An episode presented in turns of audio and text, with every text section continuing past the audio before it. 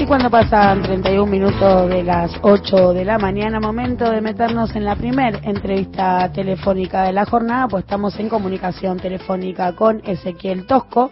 Él es secretario general de la Asociación Gremial de Computación, que agrupa, entre otras cosas, a los trabajadores de la conocida industria del conocimiento, la software, las tech, como se le dice. ¿no? Buen día, Ezequiel. Acá Luciana Iglesias y Sebastián Premisi te saludamos. ¿Qué tal, Luciana? ¿Qué tal, Sebastián? Un gusto. Bueno, te llamamos básicamente porque uno mira los diarios y ya en lugar de pretender que un hijo sea doctor, el deseo es ojalá programe, entienda algo de compus, porque según publican los diarios pagan fortunas y en dólares. ¿Es así? Eh, a ver, eh, sí, hay, hay todo, me parece que hay una, que no está claro cuál es la situación de, de la industria y del trabajador y si bien es cierto que se necesitan cubrir puestos de trabajo en la industria, eh, también es cierto que, no pagan los salarios que se plantean en muchos medios, eh, que son pisos en la industria. Eh, se habla muchas veces en la industria de que hay trabajadores que están con un sueldo inicial de 150 mil o 200 mil pesos o que te pagan en dólares y la verdad que la realidad no es así. No es así. ¿Cuánto está promediando un salario de un trabajador común y corriente de estas empresas? Lo que pasa que el salario inicial de nuestro sector está, la verdad que está en 30 mil pesos eh, a los chicos que ingresan eh, por primera vez a la industria. Después va a depender mucho de la formación y la capacitación de los trabajadores. Eh, con lo cual está lejos, eh, fíjate el número que te estoy diciendo, lejos de... Muy lejos, muy lejos. Es el número que se plantea. Ezequiel, en, en, relación a esto, ¿hay alguna... En algún momento trabajé, digamos, escribiendo sobre el sector y eh, muchas empresas grandes, digo, podemos hablar de las, de las telefónicas, eh, le pagaba un sueldo a quienes estaban agremiados o sindicalizados y otro sueldo a quien estaba por fuera de convenio y de esa manera se generaban esos eh, salarios astronómicos que por ahí los diarios reflejan como algo uniforme cuando no lo es. ¿Hay esa discriminación hacia los, los trabajadores sindicalizados en las empresas tecnológicas? Sí, eh, do, dos cositas. Después te voy a pedir si podemos, se puede subir un poquitito porque los escucho muy bajito. Sí, ahí te subimos. Eh, pero sí, la, la verdad es que, mira, en, la, en el sector y en la industria hay una discriminación hacia el hecho sindical muy fuerte. Eh, es una industria que se presenta como vanguardia, es un sector que se queja de los convenios colectivos eh, de 1945, como lo plantean ellos, y ahora que tienen la posibilidad de discutir un convenio colectivo nuevo eh, del siglo XXI, eh, eh, no obstante, actúan como los empresarios de 1930. ¿Qué te quiero decir con esto? Hay una persecución sindical a todo lo que es el, el trabaja, eh, una, a todo lo que es el trabajador que se quiere sindicalizar tremenda en el sector. Eh, persecución inclusive que ya ronda los temas personales.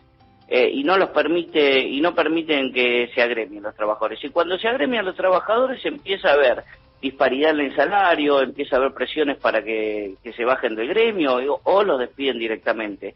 Con lo cual, en todo esto que vos estás planteando de que hay una discriminación entre los conveniados y no conveniados, es así. De hecho, nosotros calculamos que el 80% de los trabajadores de nuestro sector están fuera de convenio, con lo cual tampoco arrancan de un piso salarial por convenio.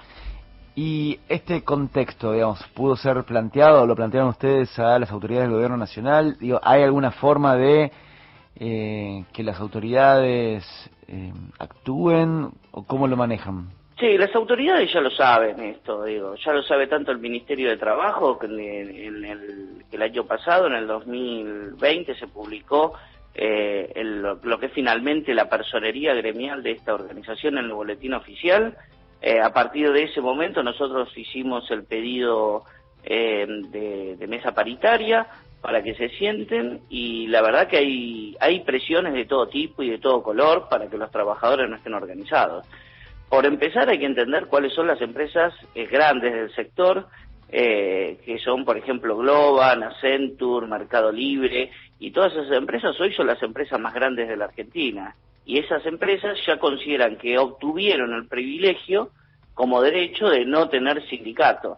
Eh, con lo cual ahí está, hay una presión enorme sobre el ministerio. Y también hay algunas presiones de algún sindicato, de algún varón del movimiento obrero como para que esto no se.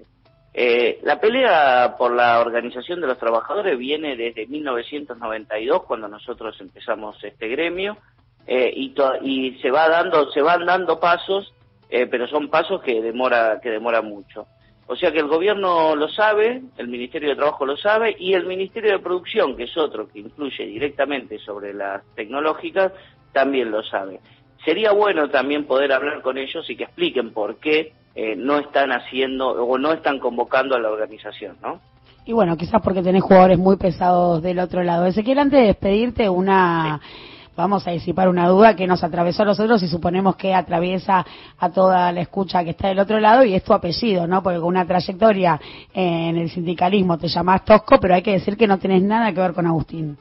Nada que ver con Agustín, sí, señor, así es. ¿Pero portás el apellido con cierto orgullo? Sí, sí, por supuesto. De hecho, mi, mi, mi, familia, mi padre se llamaba Agustín Tosco, también mi abuelo se llamaba Agustín Tosco. Eh, venimos también, tenemos cierta relación con, con Córdoba, que estuvimos mucho tiempo ellos viviendo en Córdoba y yo iba de más chiquitito allá, pero sí, no tengo ninguna relación directa. Ezequiel, muchísimas gracias por tu tiempo con Alafuentes. Gracias a ustedes. ¿eh? Esto es ir a Alafuentes. ¿eh? Y mira cómo